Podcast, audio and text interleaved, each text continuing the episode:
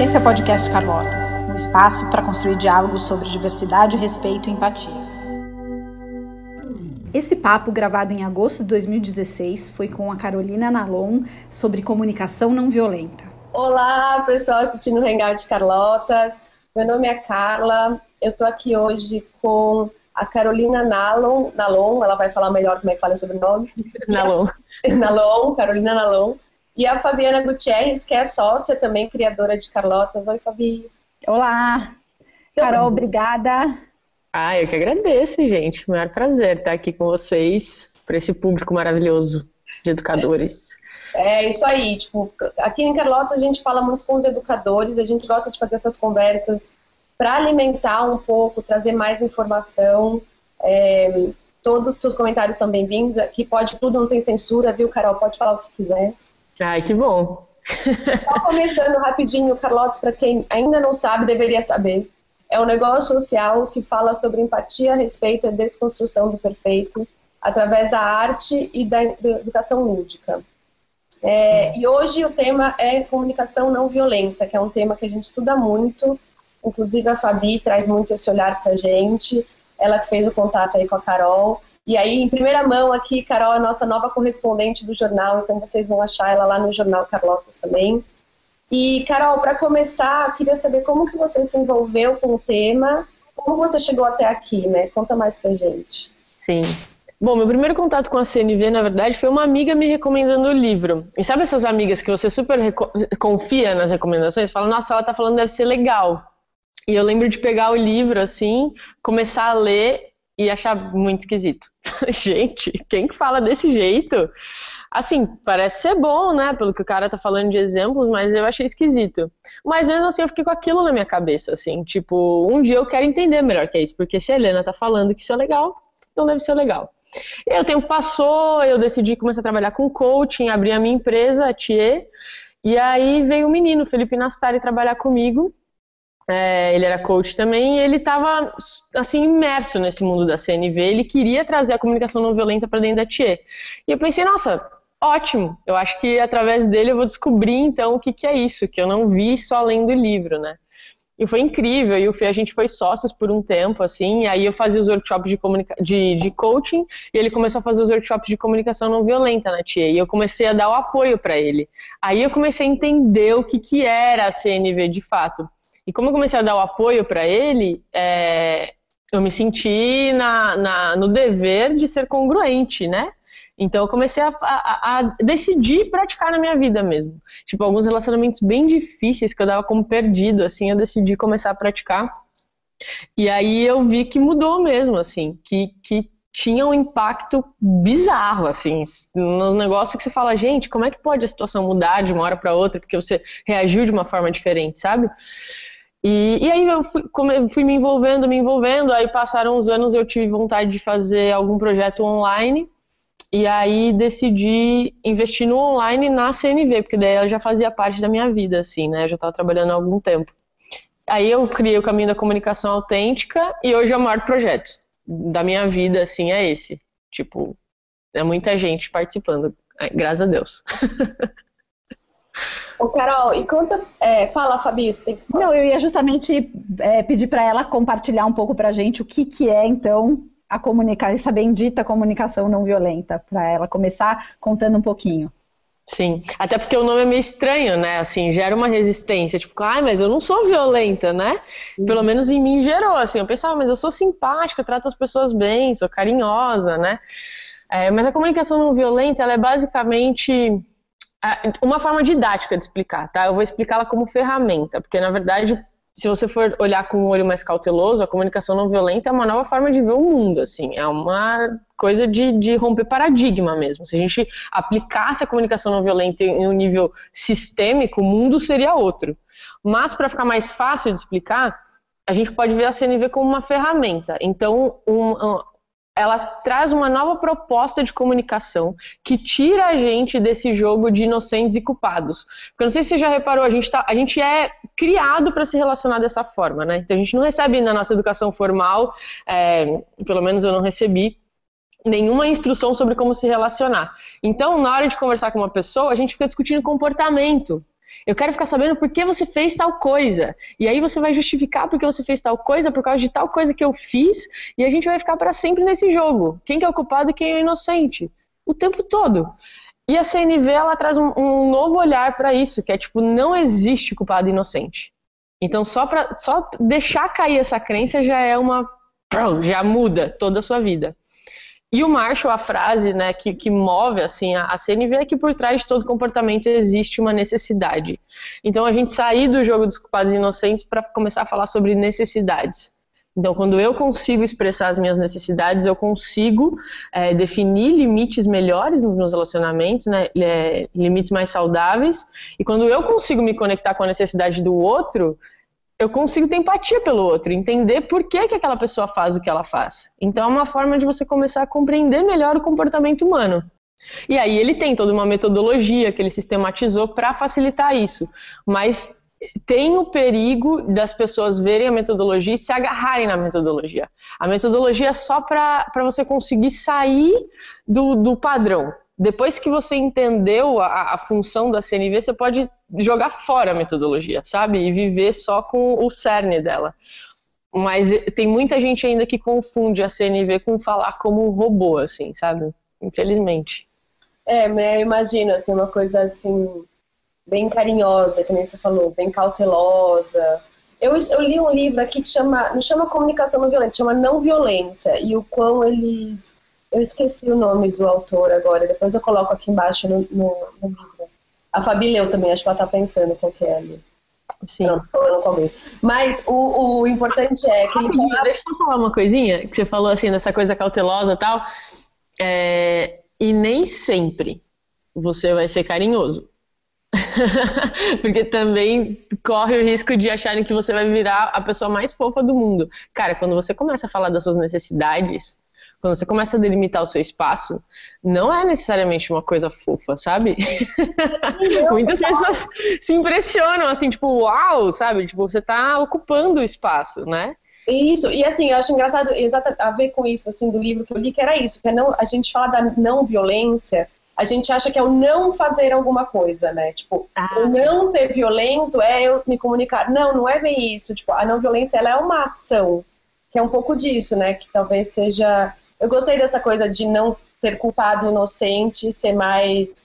ser um pouco mais abaixo, né? Mais profundo o pensamento, assim. Isso, pensar nas necessidades, sim. É, e se você for ver, assim, é, os, os grandes movimentos não violentos do mundo, então falando em história, né? O Martin Luther King não era nada fofo o cara ocupou espaço, sabe? Vamos lá, resistir, sabe? Mas era não violento. Então, a gente lembrar disso, né? Exato, revolucionários mesmo, né? Tipo, é. e, e, como é que você acha, Carol, para a gente trazer para o dia a dia, assim, para eu sei, a gente quando a gente fala que a gente fala muito dos educadores para a sala de aula, mas começando pessoalmente, como que a gente consegue levar esse esse modo de vida mesmo, né? Eu posso chamar. Uhum começa com uma limpeza do olhar, assim, você liberar as pessoas das funções que você acha que essas pessoas têm que ter. Então, por exemplo, um educador na sala de aula, se ele só olha para aquelas crianças como alunos, ele está perdendo muito de ver como ser humano. Se você só olha para aquelas pessoas como crianças, está perdendo muito, porque daí você tem que colocar assim, são crianças e alunos, então eles têm que se comportar como crianças e alunos. Se eles fizerem qualquer coisa fora disso, talvez eu já até saia de mim, assim, eu, né, eu, eu tome atitudes que eu não deveria tomar. Então, você olhar e falar assim, tá, é uma criança, é um aluno, mas é o, o, o Fábio. O que, que, ele, que, que ele tá querendo quando ele fala isso, que ele não quer fazer a tarefa, né? Que ele não quer Uhum. Então, você conseguir. A primeira coisa é isso, assim. Tipo, eu lembro que eu falo bastante nos meus vídeos. Quando eu liberei a minha mãe do, do, do dever de ser minha mãe o tempo todo, tudo mudou. Porque daí virou a Maria Emília, sabe? Tipo, ela, ela pode não ser a minha mãe o tempo todo, sabe? É, então eu não fico esperando que ela faça coisas de mãe o tempo todo. Apesar de ela ser uma mãe maravilhosa, mas, sabe? É, eu consegui compreender coisas além. E às vezes até a forma como a gente se olha também, né? Tipo, às vezes eu sou um professor. E aí você se coloca nessa caixa e, e, e não consegue, às vezes, pensar em coisas fora dessa caixa, porque você está se colocando ali. Então, isso. E aí, também na prática, é começar a fazer esse exercício das necessidades. que não é um exercício tão simples. Talvez uma situação de sala de aula, né, para ficar melhor para o pessoal. Me, me, ajudem, vamos pensar numa situação de conflito dentro de sala de aula, assim, o que, que pode acontecer entre um professor e um aluno, por exemplo, para a gente tentar entender qual é a necessidade por trás, sabe? Talvez o desafio de não fazer uma tarefa ou não cumprir alguma coisa, né, uma atividade de repente, ou não querer fazer dupla com determinada pessoa. A gente também, a gente fala muito de educador, mas a gente tem começado um trabalho bastante forte em empresa. Então, acho que pode misturar um pouquinho dos, dos exemplos também, porque no ah, fundo legal. são relações e como você falou, né, as pessoas não são 100% gerente, 100% professor, 100% aluno. É uhum. tudo sobre relação. Quando você começa Sim. a se relacionar melhor num, num lugar, ou você entende como funcionam essas conexões, você aplica em qualquer relação que você tem e acaba melhorando. Sim. Então, por exemplo, eu fui, eu fui fazer um treinamento numa empresa esses dias, então estou com uns exemplos mais fresquinhos. É, eu cheguei lá e eu pedi para eles me darem essa, esses exemplos de conflito e aí a pessoa falou assim: "Ah, quando alguém vira para você pede uma coisa para alguém, está precisando muito de ajuda, e a pessoa vira para você e fala assim: "Mas isso não é meu trabalho". Então, como você entender o que está por trás do que do que essa pessoa está falando, né? Porque a, para onde essa conversa iria normalmente? Ou a pessoa se cala e pega mal com essa, ou tipo, mas meu, a gente precisa de ajuda, né? No, tipo, eu continuo só em mim nessa conversa e você continua só em você nessa conversa. Você tentando puxar para o seu lado, eu puxando para o meu. Quando eu consigo reconhecer as necessidades do outro, que é ter empatia, eu consigo falar uma coisa do tipo: eu, isso não é o meu trabalho. Então, o que está acontecendo com essa pessoa? Ela provavelmente já está sobrecarregada com alguma coisa e ela não consegue fazer algo que está extra o trabalho dela. Então, se esse for o contexto, tipo, você está sentindo que você já está sobrecarregado e que não dá conta de fazer isso? É! Ou pode ser que o contexto seja outro, pode ser que ela esteja chateada, porque ela já está há muito tempo fazendo um trabalho que não é para ela estar é, tá fazendo e ela não está tendo reconhecimento disso. Então, você pode apontar, tipo, você está falando isso porque você já está fazendo isso há muito tempo e ninguém aqui está te reconhecendo. Então, olha a diferença, né? Tipo, de você virar e falar, tipo, não, mas, precisa ser feito, não tem o que reclamar. Mas aí a gente precisa conseguir olhar uma crítica e pensar o que, que, que tá por trás dela. Tem uma peça de teatro que chama Alma Moral, não sei se vocês já assistiram. É linda, é, e aí tem uma parte que ela fala assim, é traduzir um conceito pelo seu contrário é fotografar a alma. E eu acho que a empatia é isso, quando você vê assim, chega uma crítica, e aí você consegue ver o que está por trás né? Tipo, e apontar assim para a pessoa. Então, é isso que eu vejo na prática. A gente conseguir realmente ir lá no, no lado da pessoa e tentar entender por que, que ela está falando aquilo e dizer isso para ela. Porque sentir empatia é muito diferente de demonstrar empatia. Então, a gente, a gente nasceu equipado já para ter empatia como ser humano, como mamífero. Mas saber demonstrar empatia é o que pouca gente sabe fazer. É, né? Eu não sabia que tinha essa correlação tão grande da comunicação não violenta com empatia. Então, eles estão super unidos desde o do momento um, né? Porque essa coisa da limpeza do olhar tem tudo a ver com isso, né? Sim, muito, muito. Na verdade, eu acho que é, a CNV ela tem esses dois grandes eixos, né? O, o escutar com empatia e o falar autenticamente. É, e eu acho que é sempre melhor começar o treino com a empatia. Porque a partir do momento que você consegue estabelecer essa conexão, você cria a ponte para falar, né? Então tem muita gente que quer primeiro falar antes de estabelecer a conexão, porque ela acha que se ela não falar, ela não vai estar sendo verdadeira, sabe? Mas que, do que adianta você ser verdadeira e a pessoa não escutar? É melhor gastar um tempo criando a conexão para depois você falar. Uhum. Né? e às vezes tá falando, falando e não, ninguém tá escutando, né? Você falou. Eu tenho uma amiga minha aqui que ela, ela é artista, ela tem uma artist talk aí que ela vai falar e é super, digamos assim, super careta, né? Pra uma pessoa que é artista e tal. E ela estava falando que o quão ela precisa, assim, que ela tava, meu, o que, que eu vou vestir, né? O que, que eu vou. Porque as roupas dela não são normalmente para esse público que ela fala. E ela não pode chegar lá com um monte de roupa pintada, porque aquelas pessoas vão meio que fechar o olho e falar, meu, eu não quero escutar essa pessoa, que eu não tenho a menor, sabe? Quando a pessoa uhum. não consegue sentir a empatia. Porque assim, se você quer ser ouvido, você tem que levar em consideração com quem você está falando. Sim. Não sei se eu tô viajando na história. Mas, tá. Não, não, tá, tô entendendo. Né, mas assim, tipo, eu acho que às vezes a gente tem que. Assim, claro, é, quando a gente olha para si, né? Então, eu quero vou fazer uma limpeza do meu olhar eu vou entender as necessidades dos outros para me fazer entender. Mas tem que, a gente tem que pensar também de quando você está tentando se, é, se fazer entender pelos outros, que o meio, assim, a maneira que você se comporta, que você se apresenta, é um jeito que as outras pessoas. Porque assim, nem todo mundo está aberto a essa limpeza de olhar. Tem muita gente que vai olhar para você, se você não tiver o dente da frente, vai falar, ah, não interessa, tipo, não sabe, não sei. Uhum. Onde estava indo com essa conversa, Carol?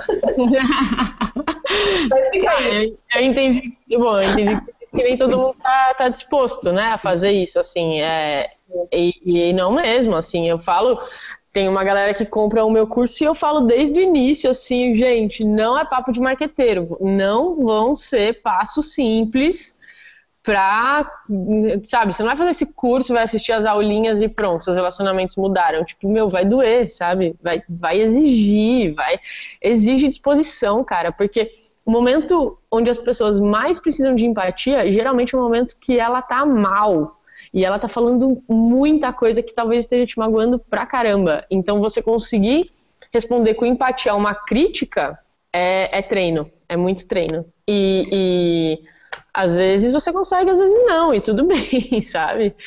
As pessoas também às vezes acham que só porque eu trabalho com isso que eu sou tipo, né, a Maria Teresa de Calcutá. Tô bem longe assim, mas tô no caminho. Tanto que foi esse o nome que eu dei, é o caminho da comunicação autêntica. Não é tipo, né, virou a chave de vez.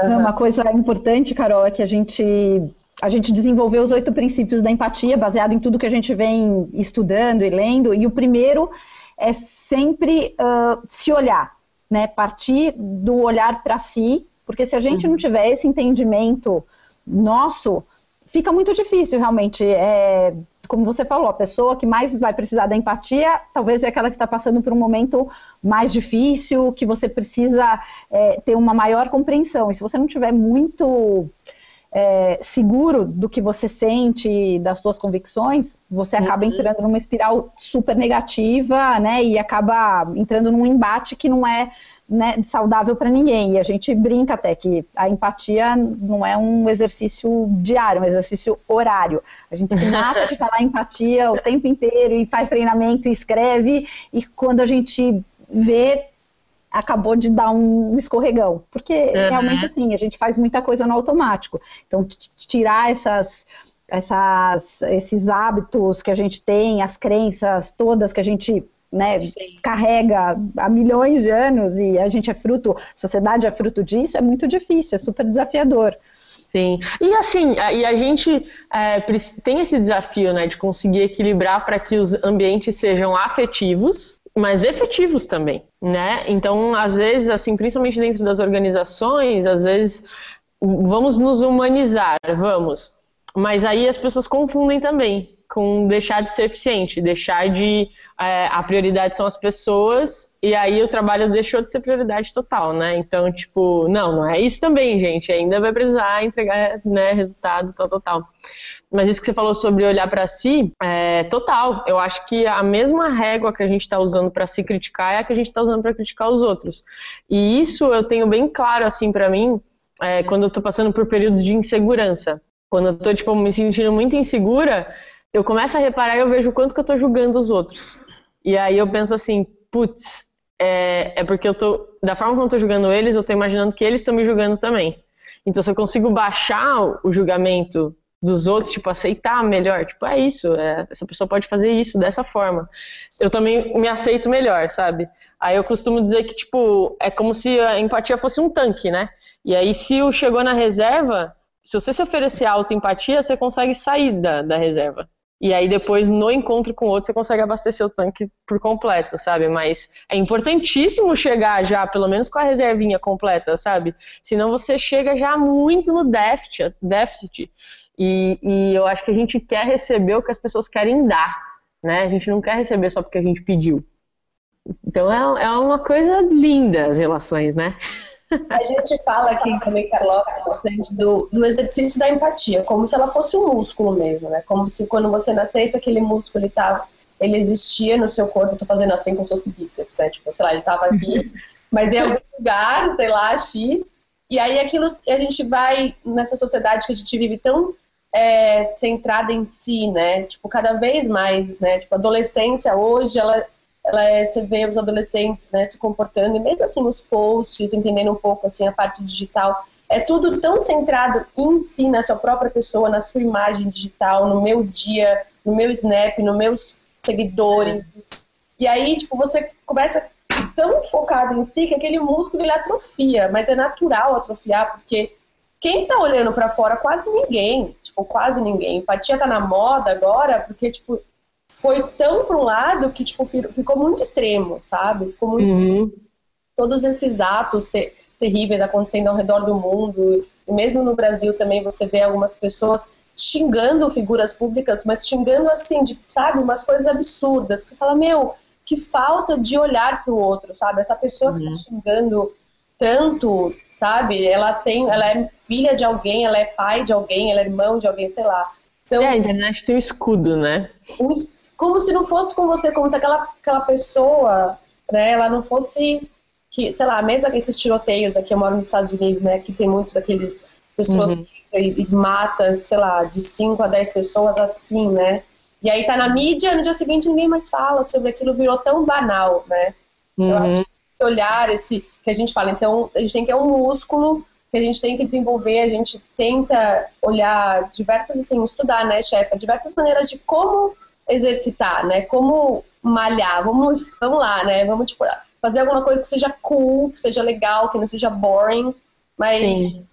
E eu acho que tem também uma coisa que é, eu- eu- que empatia só também não é suficiente.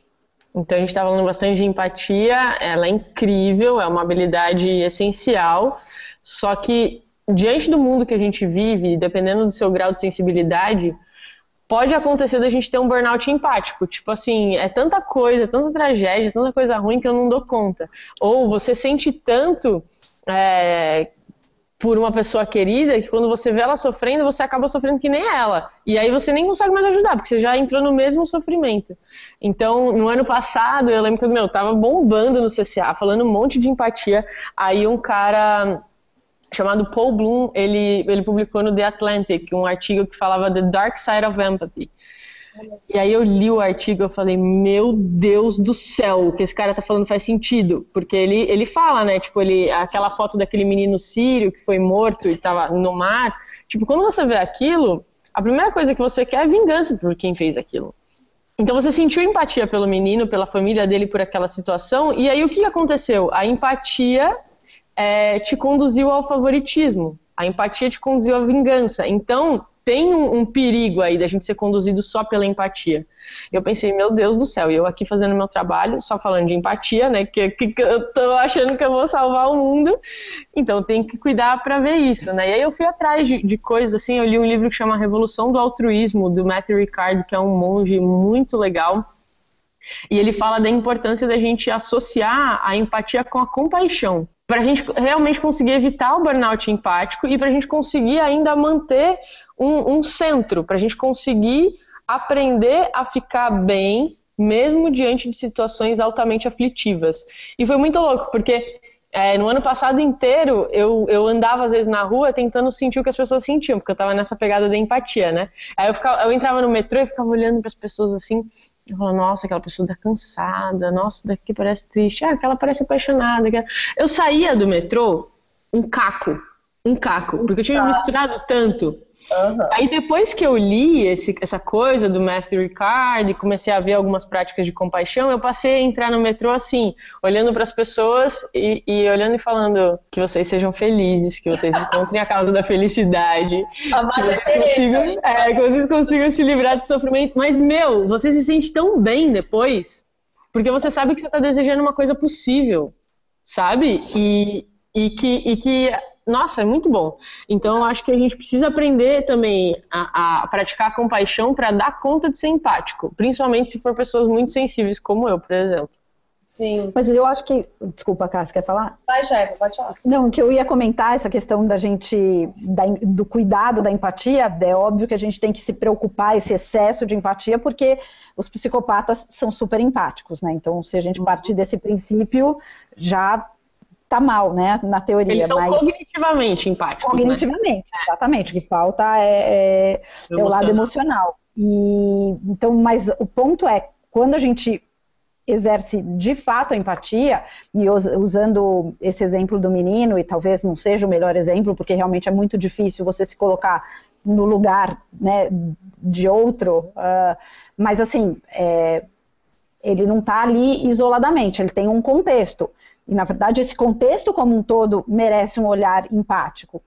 Uhum. É um pouco, né? Então, assim, é claro que a Bom. gente vê um menino daquele jeito, o impulso inicial é uma revolta muito grande, é odiar e querer vingança, né, pela empatia, pela sensibilidade daquela cena. Mas, de fato, o contexto como um todo, né, não pode ser uhum. esquecido. Então, esse olhar é. empático não é pontual. Ele tem que Sim. ser super amplo, porque... Que legal isso, Fabi. Não, porque senão a gente cai exatamente nisso, né? A gente foca na pessoa, naquela pessoa é. que a gente tem mais... Um, identificação, vamos dizer, o que nos sensibiliza mais. Por exemplo, eu com criança, eu fico super uhum. né, é, tocada, mas assim, o fato é que existe um cenário inteiro que precisa. Super complexo, é.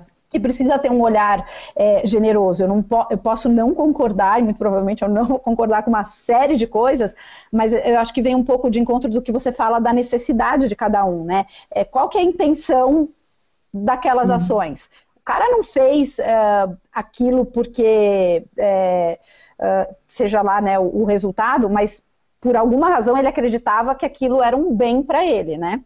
Enfim, uhum. qualquer situação que a gente colocar, sejam as piores possíveis, mas assim, a pessoa geradora desse mal, vamos dizer assim, é, ela, ela, ela acha que ela vai pro céu se ela fizer aquilo, né? Por exemplo. Essa é a religião é. dela, pode ser, mas é então, um assim, motivo.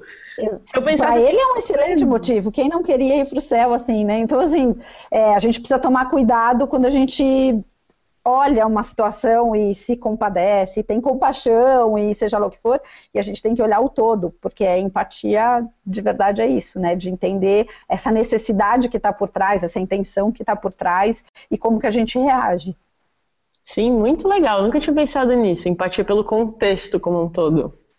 Como, é, como, Bem interessante. Eu acho assim, como quando você pensa em empatia para a pessoa, que nem essa, né, de entrar no metrô, adorei esse exercício, mas não vou fazer que eu também não quero me cansar, né, Carol?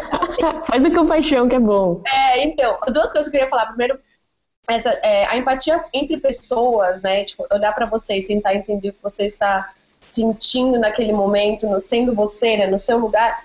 Eu, eu, assim, pelo, pelo que eu estudei e tal, mas isso vem de mim, eu não li em lugar nenhum é quase impossível, sabe? Tipo, é, eu, eu vejo como, assim, é muito perto do utópico. Por quê? Porque, meu, eu não vivo 24 horas com você, seja lá quem seja você. Eu não sei quais são seus medos, suas aflições, eu não sei como é que foi sua infância, eu não sei, sabe? Então, assim, eu posso tentar prever, eu sei que você trabalha chutando, né? Tô no metrô lá, eu sei, tô vendo que você tem terno e gravata, então você deve ter um office job, né? Eu sei que você trabalha de segunda a sexta, eu imagino que seja cansado, porque são cinco da tarde, mas eu nunca vou saber exatamente, porque a única pessoa uhum. que eu uhum. conheço bem assim sou eu, né? Sou eu mesma e eu posso tentar, que nem né, muita gente fala de empatia, achar aquele sentimento em mim, né? Então, uhum. quando eu estou cansada, como eu me sinto e tentar é, atribuir a você. E só outra coisa que você falou da compaixão, a primeira vez que eu ouvi empatia com compaixão foi com a Carla Tiepo, num hangout que a gente fez com ela, de uma neurocientista, e que a gente tava falando também, né? Eu e a Fabi, empatia, empatia, empatia, eu adoro empatia, não sei o que, daí a Carla falou, não, para, porque empatia e ela falou, o que ela falou foi, empatia sozinho, eu acho muito legal, ela pode ser é, perigosa, porque ela é muito manipuladora. Hum. E daí ela falou, ela falou, empatia tem que ser usada usada, né? Sei lá, tem que ser abordada com a uhum, praticada. É, com a compaixão. E aí, tipo, eu falei, nossa, é verdade, porque se você consegue identificar, né, o que aquela pessoa está sentindo e sei lá, é, é, é, muito fácil, né, ver a manipulação que você pode ter ali. É. É, que foi o que a Fabi falou, né? Os psicopatas são cognitivamente empáticos, eles sabem fazer muito bem essa tradução do que está por trás da fala da pessoa, apontar isso para a pessoa, a pessoa se sentir super bem, ah, dá, dá para conduzir para esse lugar, sim. Mas, é, mais ou menos, não sei, eu já tentei às vezes em alguns momentos, tipo, eu não estava com, com tanta vontade de me conectar e tentei usar assim a CNV e não deu certo, sabe? Então, para mim, assim, na minha experiência, ainda quando eu faço de coração, de verdade, é, é quando funciona, porque as pessoas desconfiam muito que você está usando técnica para cima delas. Ninguém quer ser utilizado uma técnica, entendeu? Elas querem saber qual que é a sua verdadeira é, motivação, né? Se você quer uma conexão genuína mesmo, ou se você quer manipular, mas sei lá como é que os psicopatas conseguem fazer isso. eu não consigo. Quando eu não tô com meu coração, não dá certo nunca. Ô, Carol, só para terminar, então, conta pra gente um pouco mais do seu projeto. É o caminho da. Como é que é? Da comunicação autêntica. Como é que é? Quem se interessar aqui? Ele tem, uma, ele tem uma base bem forte na CNV, então todas as aulas têm uma pitadinha de CNV, mas eu falo bastante também do trabalho da Brené Brown, sobre autenticidade, vulnerabilidade e tal. Então tem lá uma aula sobre o que é ser autêntico, autenticidade no amor, biriribarará. Então, esse projeto, ele é um projeto que tem dois módulos, um online e um presencial. Então, as pessoas que entram para o curso fazem oito aulas online, e aí a gente tem todo um acompanhamento desse período, tem um grupo de Facebook para discutir as aulas, as aulas são gravadas, o pessoal faz as aulas quando eles quiserem. E aí, no final, a gente vai para São Francisco Xavier, todo mundo junto. É, todo mundo não, eu divido as turmas em 30 para a gente ficar uns grupinhos menores, assim, mais aconchegante pra, meu, e aí, como é que foram esses dois meses de você tentando praticar? O que, que você bateu a cabeça? E aí eu vou conduzindo uns exercícios pra gente sentir mesmo. E é uma delícia, galera, vira, todo mundo vira amigo, tem mil grupos de girafas aqui no, no WhatsApp e, e depois que passam, eles sabem que eles podem contar com aquele grupo para receber ouvidos empáticos. Então, vira e mexe, aparece uma mensagem: alguém aí precisa de ajuda. Aí a galera, pode falar, pode falar, sabe? A galera vai se ajudando, assim. Arregaça a manga, vai, manda, né? É, que é uma delícia quando você sabe que a pessoa vai receber com empatia, né? Não vai ficar fazendo mil perguntas sobre a, a, a situação, não vai ficar querendo te dar conselho, vai, tipo, realmente acolher, vai, vai deixar você esvaziar, assim. E aí esse projeto eu abro turmas é, uma vez por semestre, é, geralmente em março e agosto. Esse agosto eu vou abrir semana que vem. Eu coloco vídeos gratuitos para o pessoal ver vídeos, né? Porque afinal de contas eles vão assistir um monte de vídeo meu depois, então é bom que eles gostem de me ver no vídeo, senão é melhor não fazer o curso. Aí depois dos vídeos gratuitos eu abro as inscrições, deixo as inscrições abertas por uma semana, mais ou menos, porque daí tem que fechar para é, não dá para entrar na hora que você quiser, porque tem a aula 1 na semana 1, aula 2 na semana 2, então tem que ser conduzido organizadinho, assim. E é isso, tem sido o projeto mais gratificante da minha vida, assim. Legal, Muito legal. legal. Legal mesmo. Eu vou, vou dar uma olhada nesses vídeos aí, vou no seu site. Quer dizer, já fui, né? Mas vou colocar uhum. aqui embaixo do vídeo também, para quem quiser conferir, ficar sabendo. Mas Sim, eu vou é... chefe. Aí fala, Carol. É, não, é que só para se a pessoa quiser assistir o vídeo gratuito, é melhor ir no www.caminhodacomunicacão, comunicação sem acento.com.br. Porque tem o site da Tia, tem o Carolina, mas para receber o vídeo é esse. Caminho da Comunicação. Isso. Fechou, vou colocar aqui. Chefa, mais alguma coisa você aí? Não, acho que não. Acho que agora é colocar em prática né, esse exercício diário para a gente é né? exercício horário, na verdade. E, é. e, assim, eu acho que é uma constante, né, Carol? É o tempo inteiro a gente está se lembrando e está estudando e está lendo e está praticando, porque a gente entra no automático, inevitavelmente, né? Então, acho que esse teu, o, o teu trabalho, os teus grupos, é uma forma de se alimentar, né, e as pessoas se alimentarem de criar essa, essa corrente, essa nova postura, né, é muito Sim, bacana. uma ruptura, estamos indo é. para um outro lugar. Foi muito bacana, eu falei para a Carol que eu ia tentar fazer semestre. É, vai ser um prazer te receber. Vai sim, aí você traz para nós todas as vezes. Não, ela que traz agora como correspondente é dela. Ah, é? Exato. Carolina Lalon no Jornal Quinzenalmente. Eu vou deixar. Carol, Sabe uma coisa que eu lembrei? É, eu acho que eu cheguei a comentar com você que a gente fez um, uma coluna lá do Joca, do jornal Joca, da comunicação não violenta, né? Então era. Sim foi muito bacana, assim, porque chamava Violência Silenciosa, e eu não sei se eu contei para você, mas justamente nesse, quando estava essa edição circulando, o pessoal do Joca foi nas escolas e, e, teve um feedback super bacana, tem uns depoimentos até que a gente vai já postar essa semana, e aí foi muito engraçado, porque as crianças falavam de como era praticar essa não violência, de mudar os hábitos, né, e de tentar não ser, de não falar palavrão com o amigo, de não ser agressivo com o amigo. Não, é demais. Teve um que contou do irmãozinho, que ele é. descobriu a comunicação não violenta, ele tentava tinha o irmão mais novo que ele era muito impaciente, então ela tentando ser mais paciente com o irmão, que fofo. Quero ver isso, tá publicado? Vai publicar essa semana, mas ah, eu te ah, mando. Manda. Mandamos sim. Carol, muito obrigada. Muito, muito obrigada. É... Só tenho a agradecer. ah, eu que agradeço, gente. É uma delícia de papo. É, para quem for assistir depois, fique à vontade para falar comigo se tiver alguma dúvida ou, né, algum interesse extra assim do que a gente não falou. Vou adorar me corresponder com o pessoal da rede do Carlotas. Keep up the good, good work, vocês estão mandando muito bem. Fico orgulhosa de vocês, assim, fico feliz que vocês existam no mundo. E obrigada pelo convite, de verdade. Eu gostei a gente do que agradece de agora você tomar parte e levantar, né? A gente conhecer você que também levanta a mesma bandeira. É super importante a gente ficar unido para tentar aumentar essa, essa voz aí. Com certeza. Com certeza. Vamos. E agradecer o Vitor, né, que fez a ponte, Fabi. Exato, com ah, certeza. Graças ao Vitor estamos aqui. Sim. Tá assistindo, Vitor, um beijo para sua mãe, para seu pai, para você. então tá, gente, beijo.